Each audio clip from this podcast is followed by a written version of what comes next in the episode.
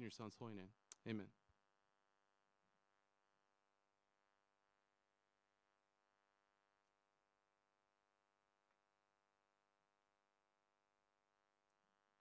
Okay, if you can remain standing. So sorry. um, so we're going to begin reading. Uh, I'm going to read some scripture uh, from our Advent guide um, to start off our Advent season here.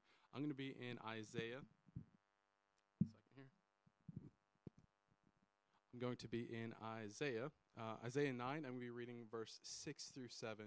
It says, For to us a child is born, to us a son is given, and the government shall be upon his shoulder and his name shall be called Wonderful Counselor, Mighty God, Everlasting Father, Prince of Peace. Uh, of the increase of his government and of peace, there will be no end.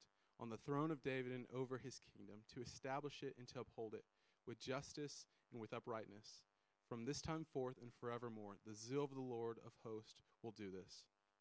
This is the word of the Lord. um, as we continue worship here, I'm going to light our first Advent candle, and then uh, Jordan will uh, give us our message.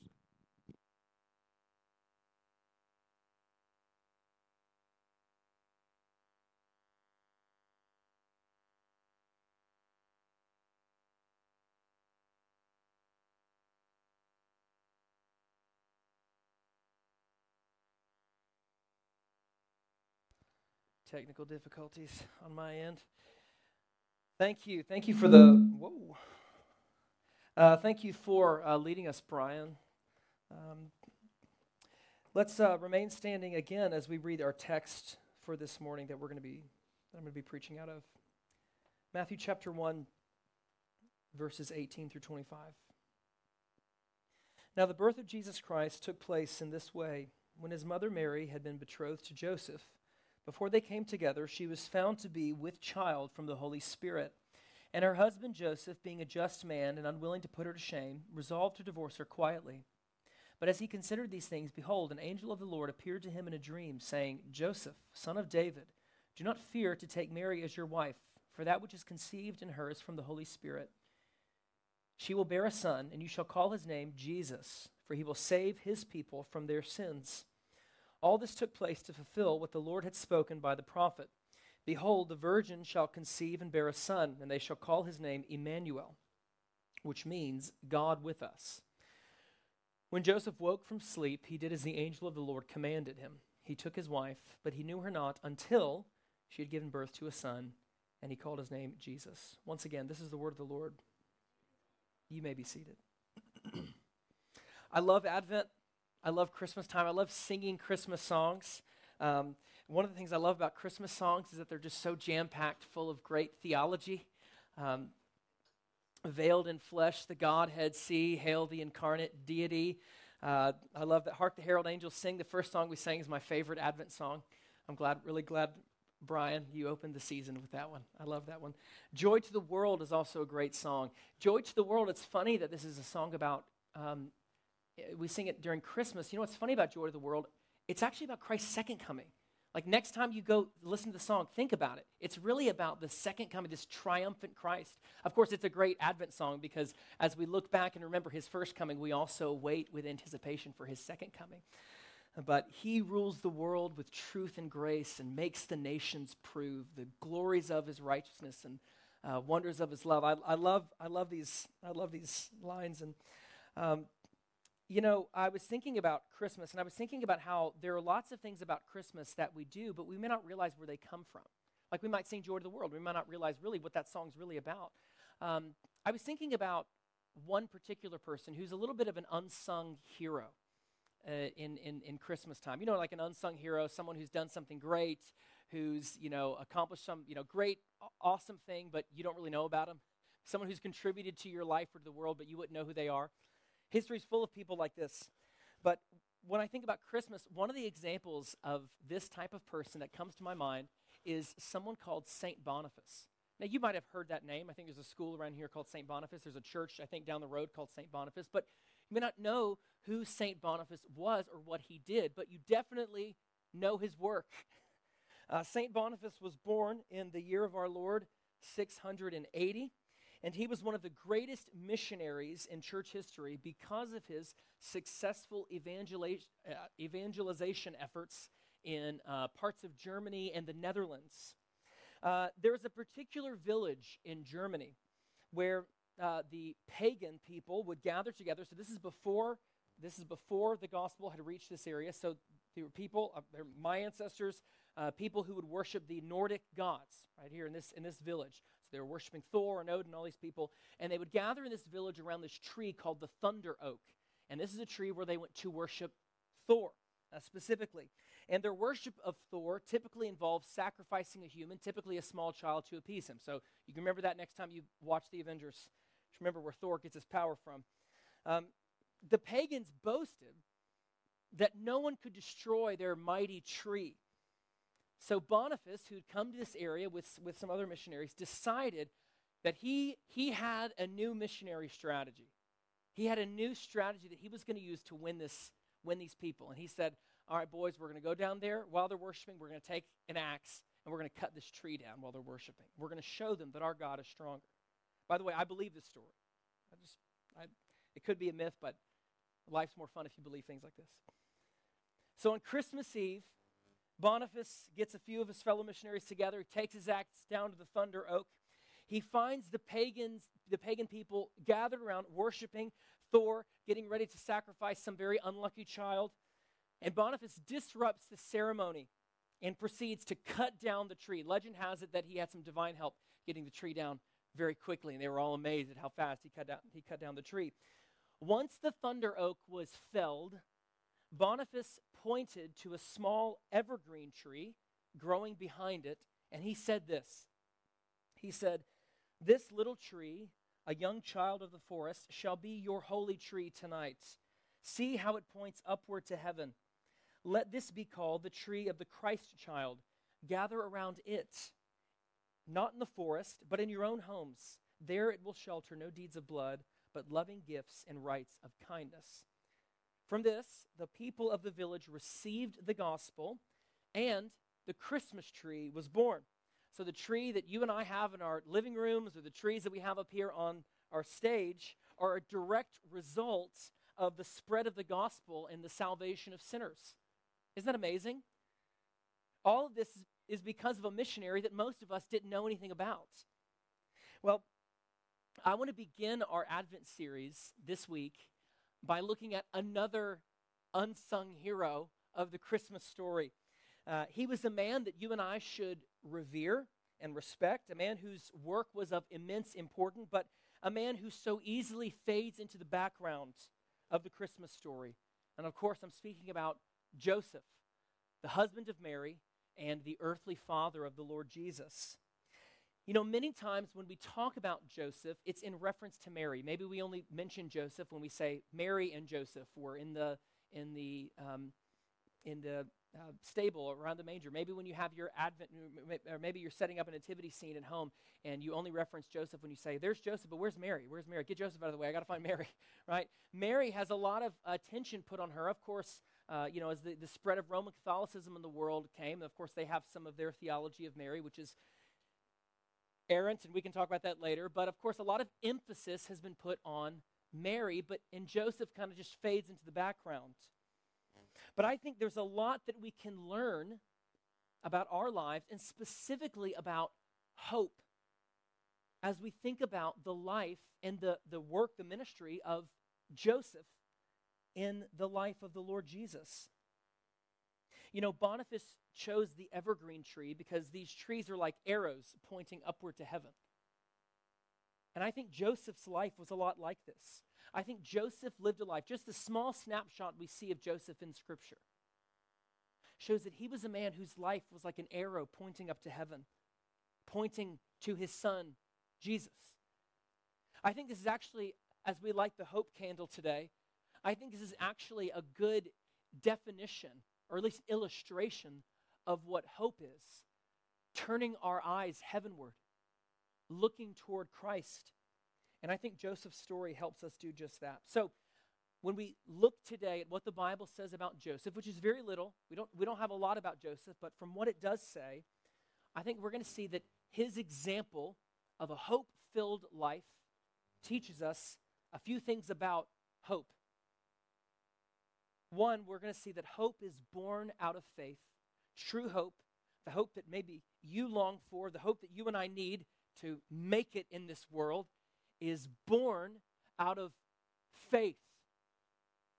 Second, hope is built through obedience.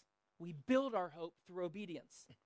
And three, hope, true hope, lasting hope, is anchored in Christ. It'll be immovable if it's anchored in Christ. So we're going to see those three things today as we look at hope. So let's look at the first thing that Joseph's life teaches us about hope. First, hope is born out of faith. Hope is born out of faith. Look with me again at verse 19. It says, And her husband Joseph, being a just man, being a just man and unwilling to put her to shame, resolved to divorce her quietly. So, Matthew, one of the first things Matthew tells us about Joseph is that he was a just man. Another way to say this would be that he was a righteous man. And what do we know about righteousness from the series we were just in in Hebrews 11? Being just before God, being righteous before God, is the result of putting your faith in Him, not just doing a lot of things to impress Him, not doing a bunch of good works, not getting a bunch of merit, all that stuff. Being a just man, being a righteous man, is being a man who is faithful, a man who puts his faith in Christ. So Joseph was a man of integrity, he was a man of conviction, but most importantly, he was a man of faithfulness to God and faithfulness to God's word.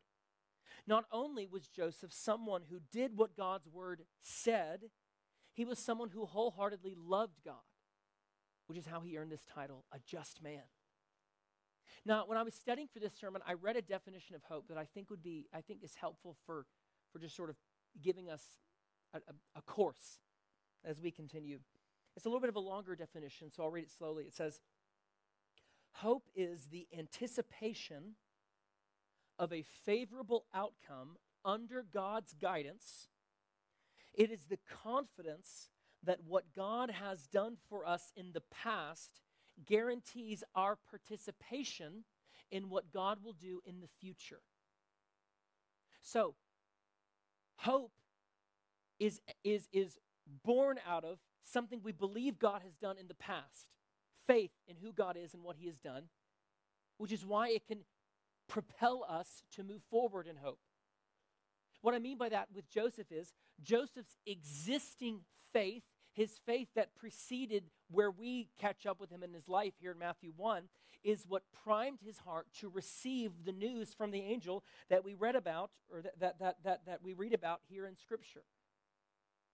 So by the time Joseph gets to this point in his life, where he now has to be the earthly father of the Messiah, he had had years of faithfulness he was standing upon that prepared him for that moment and helped him get in the right mindset as he considered what all this meant for him and for Mary. Like the only way that God or that someone could believe that God had sent the Messiah after 400 years of silence. So there are 400 years in between the Old Testament and the New Testament. For 400 years, no new prophets, no new words from the Lord, nothing. Silence. Oh, and by the way, during that time, the people were exiled. And the people of Israel were just handed off between different nations Babylonians to the Persians, and the Persians to the Romans, and nothing from God. So the only way someone could believe that God had sent the Messiah after 400 years of silence is if they never lost hope that God was with them. They knew God has been with us, that's knowing what happened in the past. God will be with us, He will always be with us. That's the anticipation of what will happen in the future. The only way someone would believe that, the, that a virgin could conceive and bear a child who would save God's people would be if they never lost hope in the ancient promise that God gave in Isaiah 7 that a virgin would conceive and bear a child, and his name would be Emmanuel, and he would be a sign that God would be with them. See, Joseph was already a man of faith before he held baby Jesus in his hands. He may not have, not have known Jesus by that name, but he knew Yahweh. He knew the Lord. He knew God's word. which means that he knew Christ before he knew that he knew Christ. And that faith is what allowed him to have true hope when he received this news from the angel Your betrothed is with child, and this child is going to be the Messiah. So, hope, true hope, is born out of faith. And then, where I want to spend the most of our time today, uh, second thing is I want us to see is hope is built through obedience. So, hope is born out of faith. You can't have true hope without faith in God, and you can't build up hope without obedience to God. And this is important for us, brothers and sisters, and here's why. All of us in here, I think, would, or most of us at least, would say that we're Christians, and so we'd all agree that we should have our hope, you know, born out of faith. We should put our hope in God, all these things. We all agree with that. I'm not saying anything profound when I say that. But many times, we have weak and fragile hope we know that we should have hope in the Lord, that we should look to the Lord and root our hope in this life personal hope, hope for our world, hope for our kids, hope for our families and friends, all these things. And yet our hope can feel very fragile, it's easily shaken. So, what we need to know how to do is how do we fortify hope? How do we fortify and build up godly hope so that it's strong, so that when things collapse, so that when things get hard, so that when cultural pressure turns up, it doesn't break. How do we build up our hope?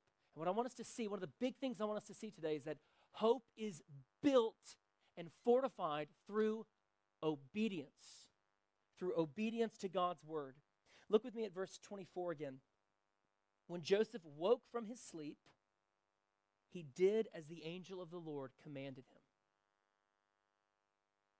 One of the things we, tr- we try to teach our kids one thing we say a lot in our house is first we obey, then we ask questions. I'm going to tell you something I need you to do. First you obey, then you can ask me questions.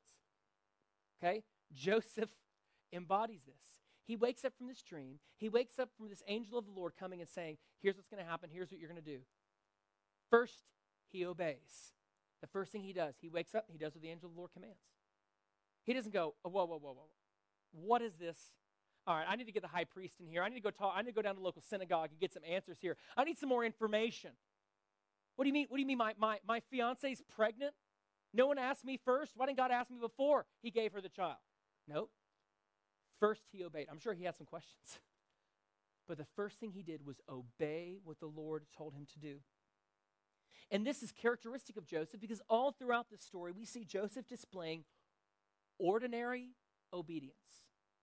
Isn't it true that so many times in Scripture you're reading about these people and these miraculous things happen to them and you're like, that's great. So if I ever see a burning bush and God starts talking to me, I'll know I'll take my sandals off and I'll approach and I'll listen to it. But guess what? That's not going to happen to you. That just happened to Moses, not going to happen to anybody else. So sometimes it's like, well, what about regular guys like us? I love Joseph's story because Joseph's story is filled with so much ordinary normal, average obedience. Let's look at some examples of this. You know, I don't think God was asking Joseph to do something supernatural. Joseph served the Lord by obeying God's command to raise, lead, and disciple his family in all the ways that a man is normally called to do this. So, what does this teach us about hope? What does it show us about hope, about Joseph's hope? It teaches us that the means by which we fortify our hope are all the daily practices of obedience and trust. The daily things, the things that me and Ray get up here and talk about, the things you talk about in your community group. All these normal things. The reason we talk about all these things all the time is because these are the, the means by which God fortifies our faith and builds up our hope. Joseph had to live in a world where the responsibility to raise and steward the Son of God fell on his shoulders. An extraordinary burden was placed upon him, but he carried on because his hope and his trust was in the Lord. My favorite band uh, is, is, the, is the Killers, and they have a Christmas album. And on their Christmas album, they have a song called Joseph, Better You Than Me. and that's the truth, isn't it? Joseph did not have an enviable position.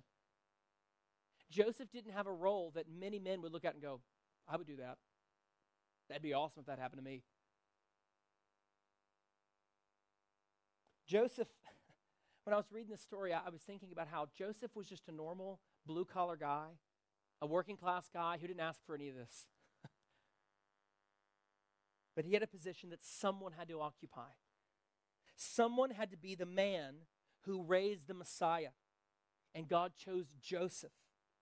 And Joseph's life teaches us that hope, the hope needed to endure difficulty arises out of ordinary faithfulness. By the way, side note here for the men in the room, Joseph's story here also gives us a great portrait of godly masculinity.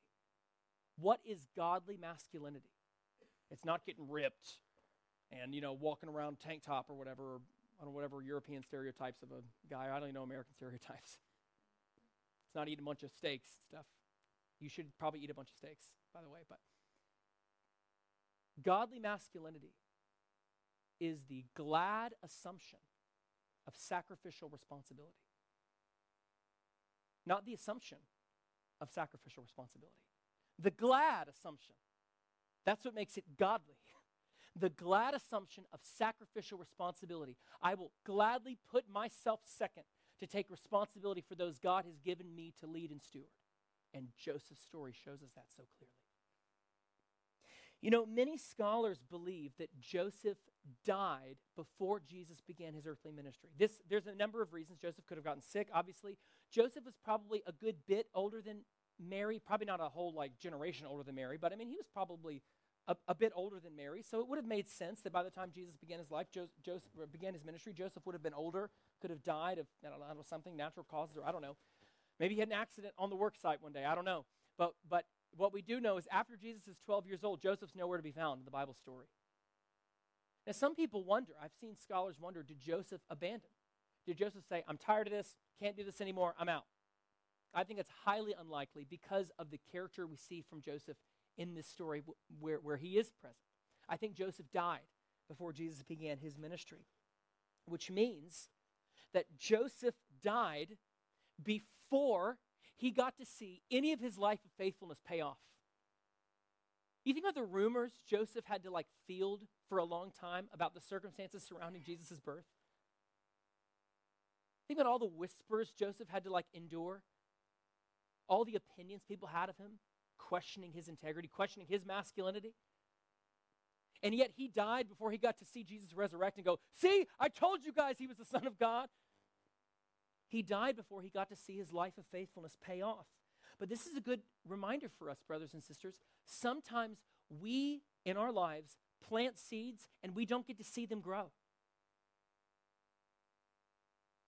Sometimes we plant seeds with our kids in a, in, a, in a country, maybe back home, maybe here, and you don't get to see them grow. God removes you from that situation before you get to see the fruit of what you're doing.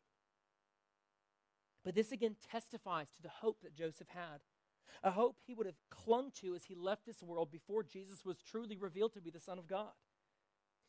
No one chooses the hand that they're dealt.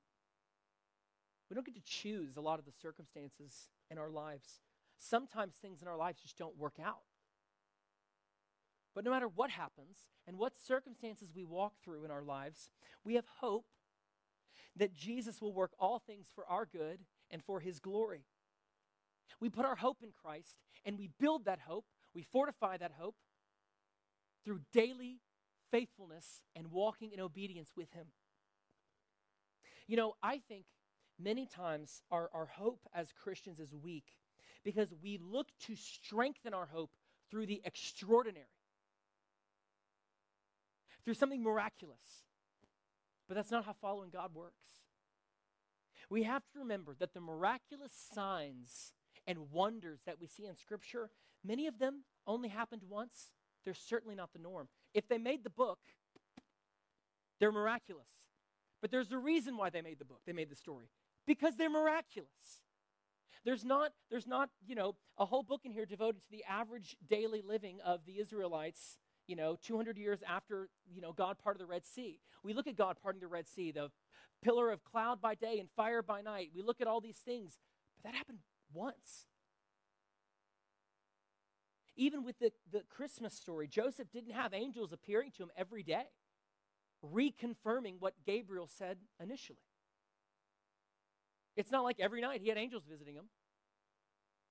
The wise men didn't make annual visits to check in to see how Jesus was doing. The shepherds didn't come every other weekend to report about the miraculous heavenly visions they saw, the choirs of angels they saw bursting out of the sky. These things happened once. See, seeing something extraordinary isn't enough to hold you in hope forever. Think about Judas. How many amazing things did Judas see?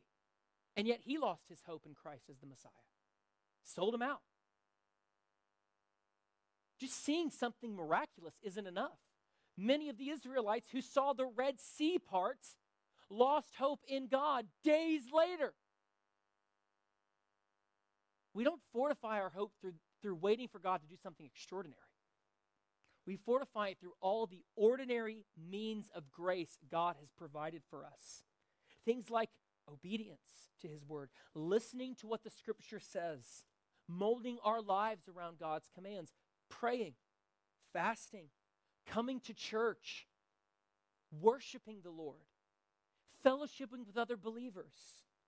All of these things. Look, me and Ray, we don't get up here and talk about these things. We don't get up here and say, get in the Word, man, get in prayer, get in a community group because it makes us feel good for you guys to do that or for us to do that for that matter.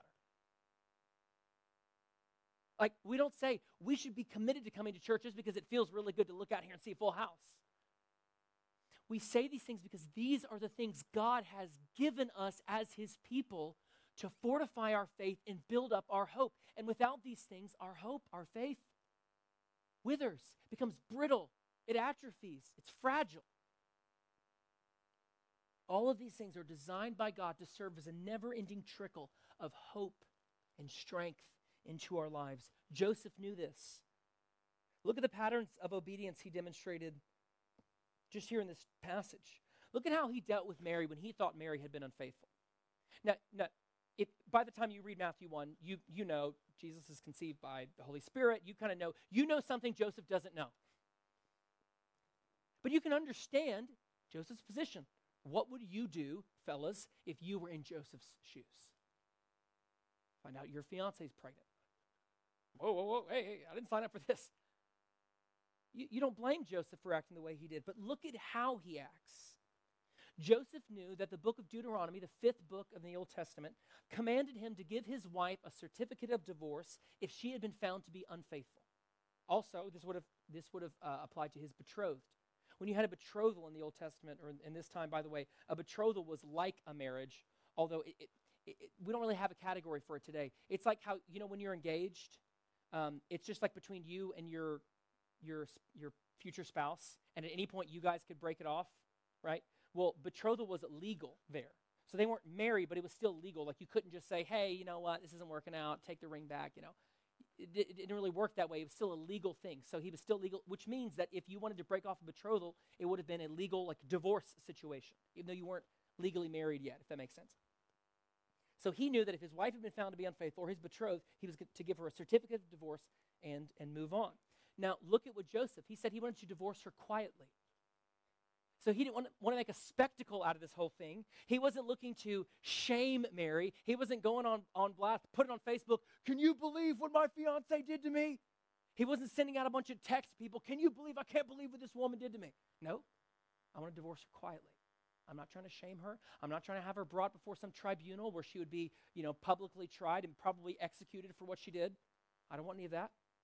I want to break off the engagement. We're going to go our separate ways. It's going to be quiet. Let's not make a big deal out of this. He wanted to retain his integrity while also showing Mary compassion. So here's a man who he believes his wife has committed adultery, his betrothed has committed adultery, and yet he wants to show her compassion. He wants to show her grace when he believed that she had sinned against him, which speaks to the wholesomeness of Joseph's character. He knew and he obeyed God's word, and he followed what Deuteronomy said to do. Now, after the angel revealed that the child was truly conceived by the Holy Spirit, I probably very relieved Joseph continued to act with integrity by immediately marrying her.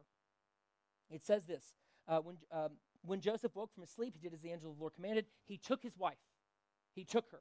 Now, again, this is a phrase that we can maybe blow past, but this is significant.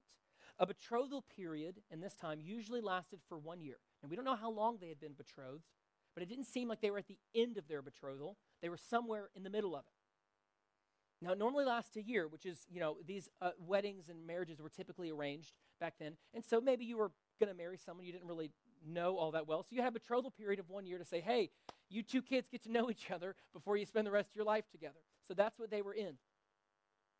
Um, but Joseph, when he gets this message from the Lord, expedites this process by getting married early. Why? Why get married early? Well, probably to protect Mary from onlookers who might accuse her of being an adulteress, and to protect her, to bring her under his protection, and bring her child under his protection as a man and husband. Getting married immediately shows that Joseph would do all in his power to protect and provide for his wife and adopted child. He believed God and he immediately acted accordingly. Look at his obedience when it came to raising Jesus. Jesus was Joseph's adopted son. That's not an insignificant detail of the story. The angel refers to Joseph as son of David. He says that. He says, son of David, when, he, when he speaks to him. Joseph, son of David, do not fear to take Mary as your wife. Why? Why this phrase? Well, we have to remember Joseph was the one who would tie the Lord Jesus to the holy royal line of David. Remember what we talked about in our Hebrews 11 series just a few weeks ago. God said that the promised king and savior would come from David's line. That line that traced its way all through Israel's history from David, you know, through Solomon, then Rehoboam, then on and on and on and on until it reached Jacob, who fathered Joseph, who married Mary, who was the earthly father of Jesus. So this line traced its way all the way to Joseph. But Joseph, um, uh, when Joseph gets this news, it's not like he says, All right, fine, look, whatever, I'll begrudgingly agree. You chose my fiance to have the baby, fine. Let her have the baby, whatever. Mary, as soon as you have the baby, give him to the high priest. I didn't ask for this. I don't want any of this. That's not Joseph's attitude. He takes Jesus in and adopts him as his own son. Being a man full of faith and integrity, he embraced Jesus as his own, as his flesh and blood.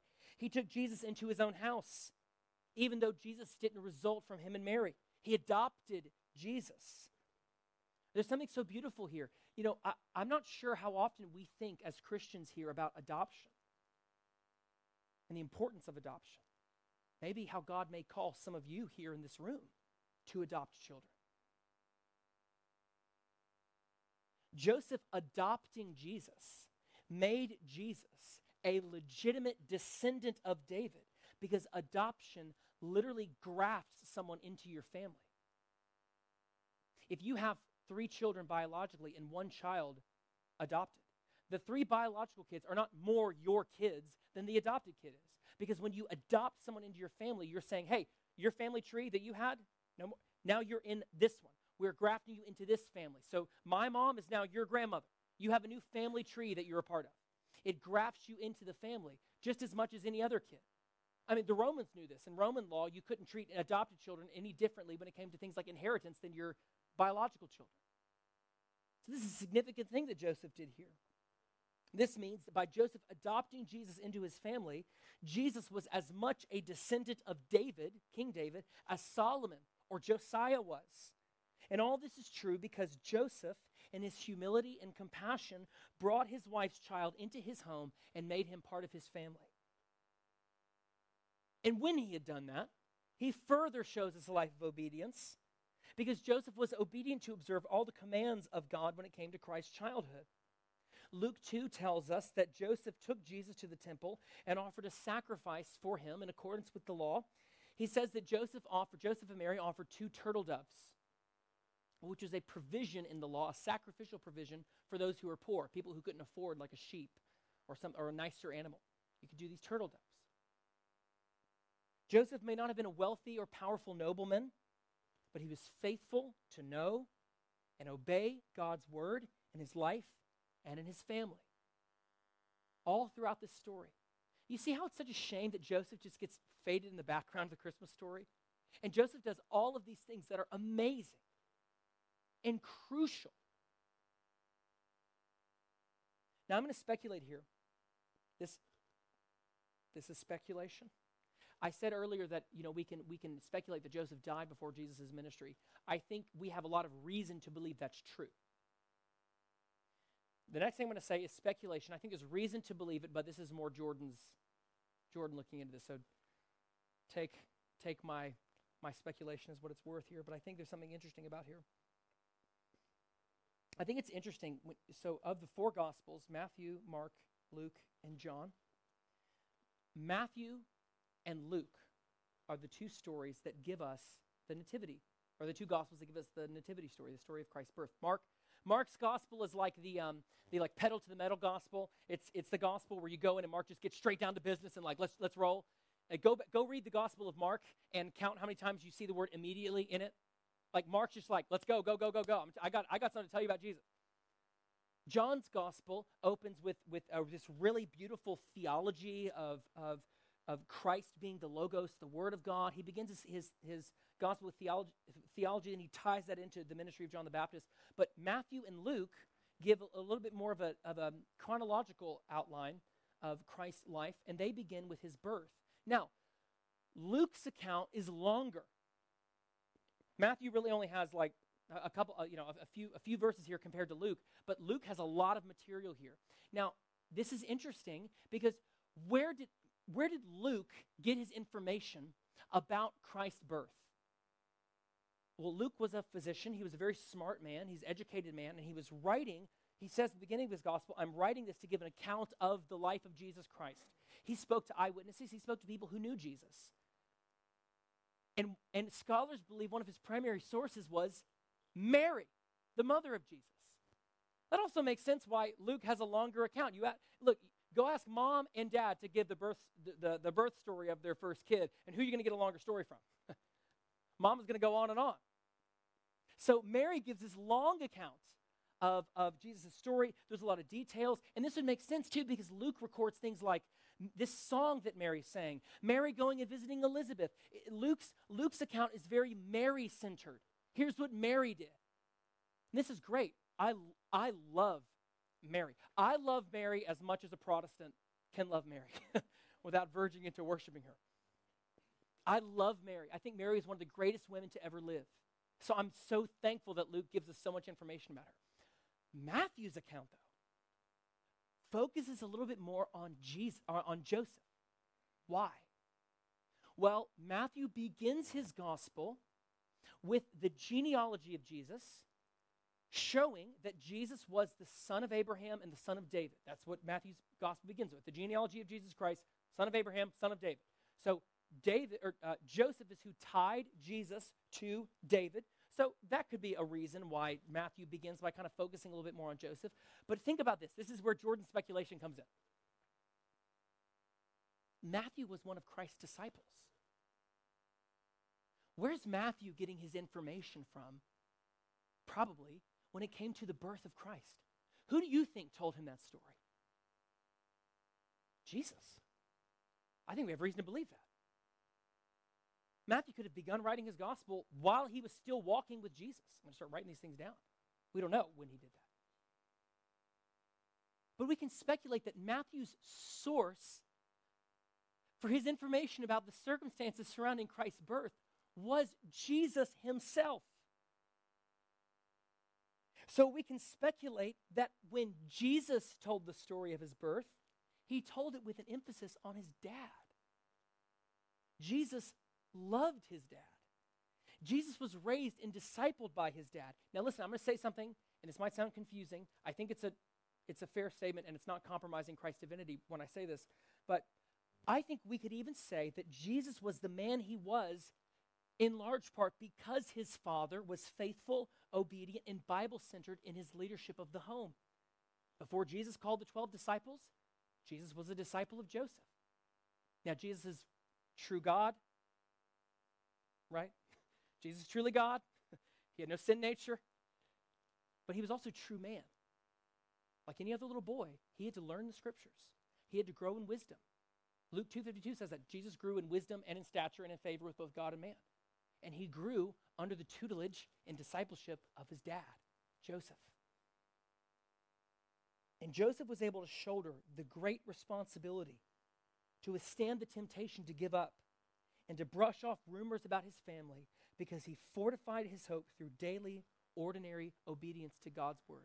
If you want hope in your life, brothers and sisters, if you want to look at this world with all the craziness going on, with all the conflicts going on, with all the, the, the, the unknowns, with all the chaos and things happening, if you want hope, begin by opening your Bible, reading it every day, and doing what it says. Begin on your knees before the Lord. Strengthen me, Lord. Help me, Lord. Help me to obey. Help me to kill my sin. If you want hope, come here. Not because I have something special and miraculous to say, but because there is something miraculous that happens when Christians gather together on Sundays, the Lord's Day, to worship the Lord. There's something that God does in us through this. You will not be a Christian filled with hope if this is your spot you come at once every month, once every, you know, month or two to feel good about yourself. Be part of a Christian community.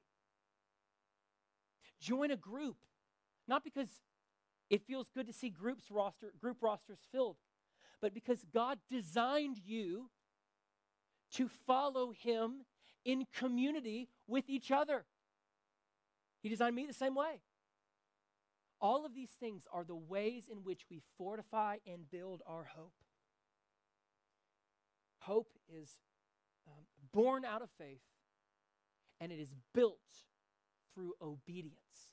Is that clear? Does that make sense? Okay. Thank you, buddy. Thank you, buddy. That's great.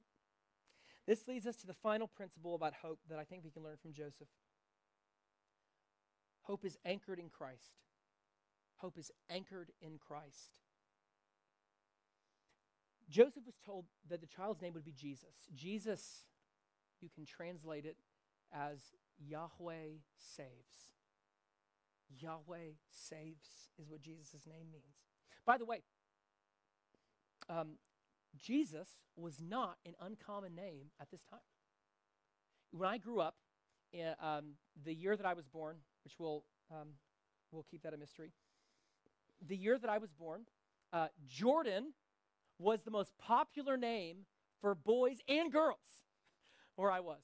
And so every year in school, I was never Jordan. I was always Jordan R. I never got to ever just be Jordan because there'd always be three other Jordans in our class. I always felt so frustrated. And I always wondered, it's like, man, there's no famous people named Jordan. There's all these Jordans around here. Why don't I have any famous people? You have Michael Jordan, that's his last name. But more and more, you're starting to see the, the Jordans, we're, we're, we're, we're coming for it. We're making our stand. But I was always Jordan R.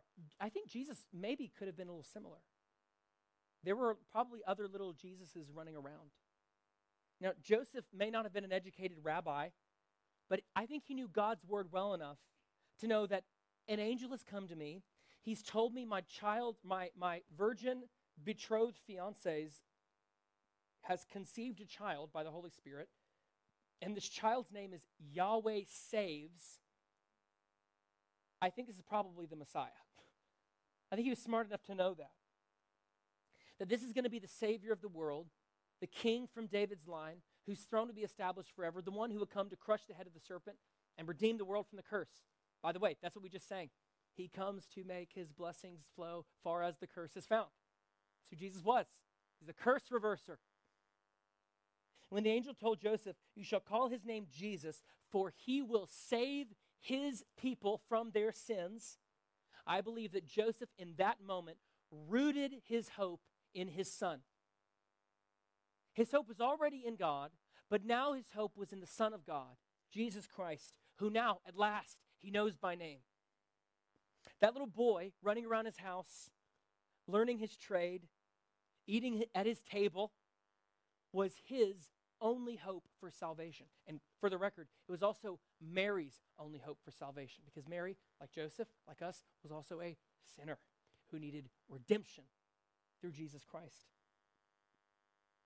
Joseph was able to raise and disciple Jesus because his hope and faith rested firmly upon Jesus.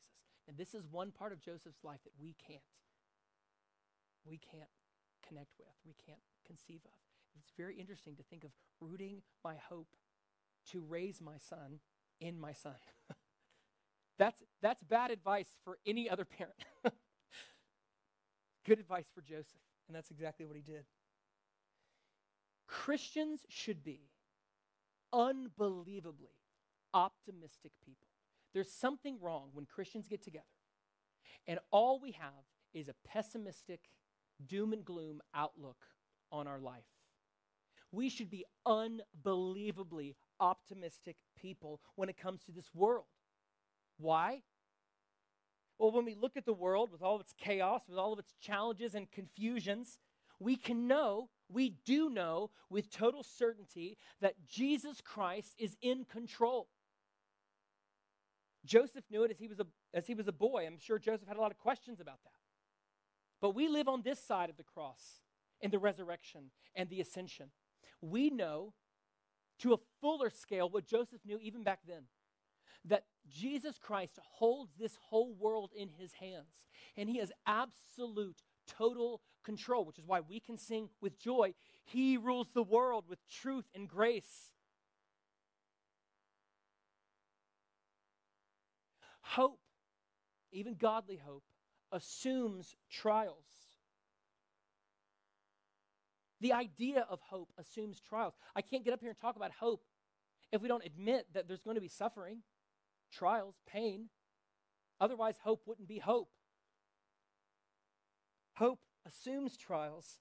Hope is only hope if it's met with adversity.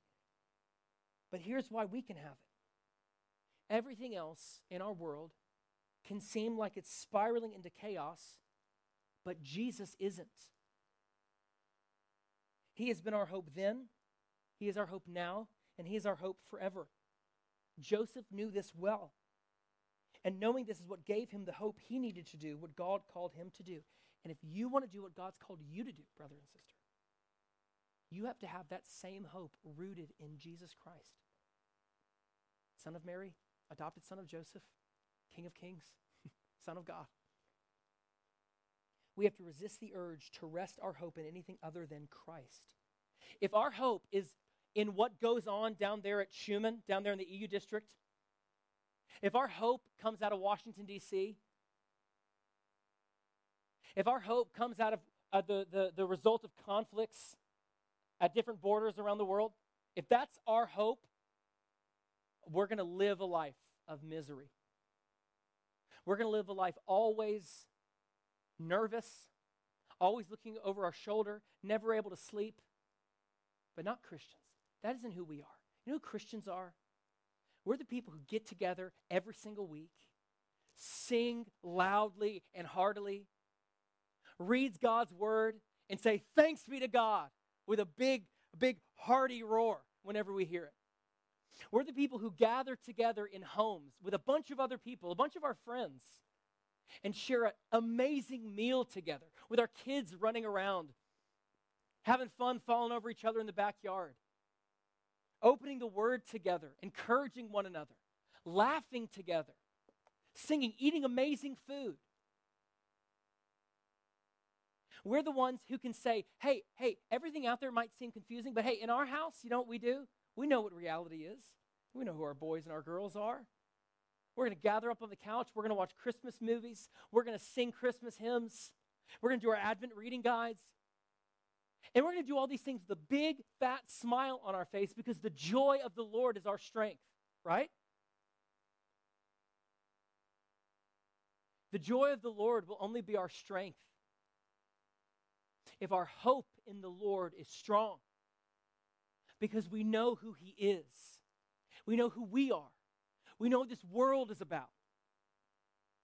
Because our hope isn't rooted in anything here, it's rooted in Jesus Christ, and it's built through all these amazing, happy, cheerful things that we get to do as we walk in obedience to Him. That obedience I talked about in the second point, that's not like a begrudging weight that you carry on your back. The Bible says God's commands are not burdensome, they're your joy. They're what make you you. They're what make us different. They're what make us happy and optimistic and hope filled. So we might be just as vitamin D deficient as everybody else. we might be just as sick of gloomy weather as everyone else is.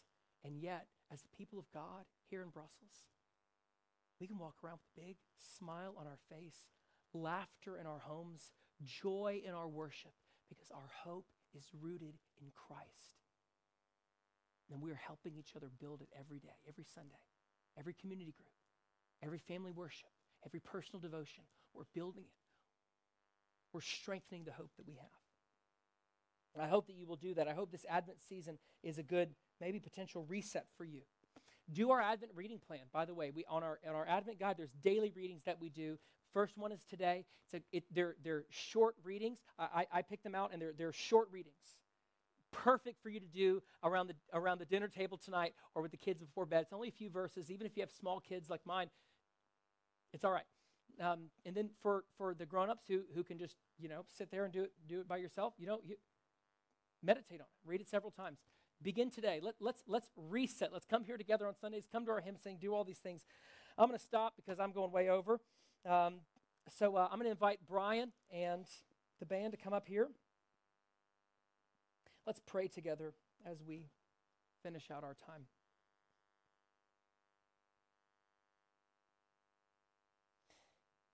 Father God, thank you for men like Joseph, men who show us what a life of faithfulness looks like, even the small glimpse that we get from Joseph, even the small little picture of, of, of his life that we get in the Gospels. He's a man worth emulating and respecting.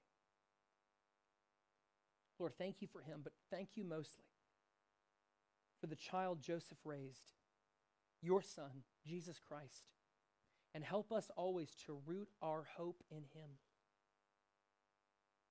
to fortify our hope through obeying him, and to remember that our hope finds its source in him, the object of our faith. Lord, help us to be the most cheerful, jolly people this, this Advent season. Help our gladness to just radiate off of us so that people can understand that it is possible for people to be filled with amazing joy and amazing happiness, even in a really cloudy climate. Lord, let your joy be our strength because our hope is rooted firmly in you. We love you. Thank you for your grace toward us. We say all these things in Jesus' name. Amen.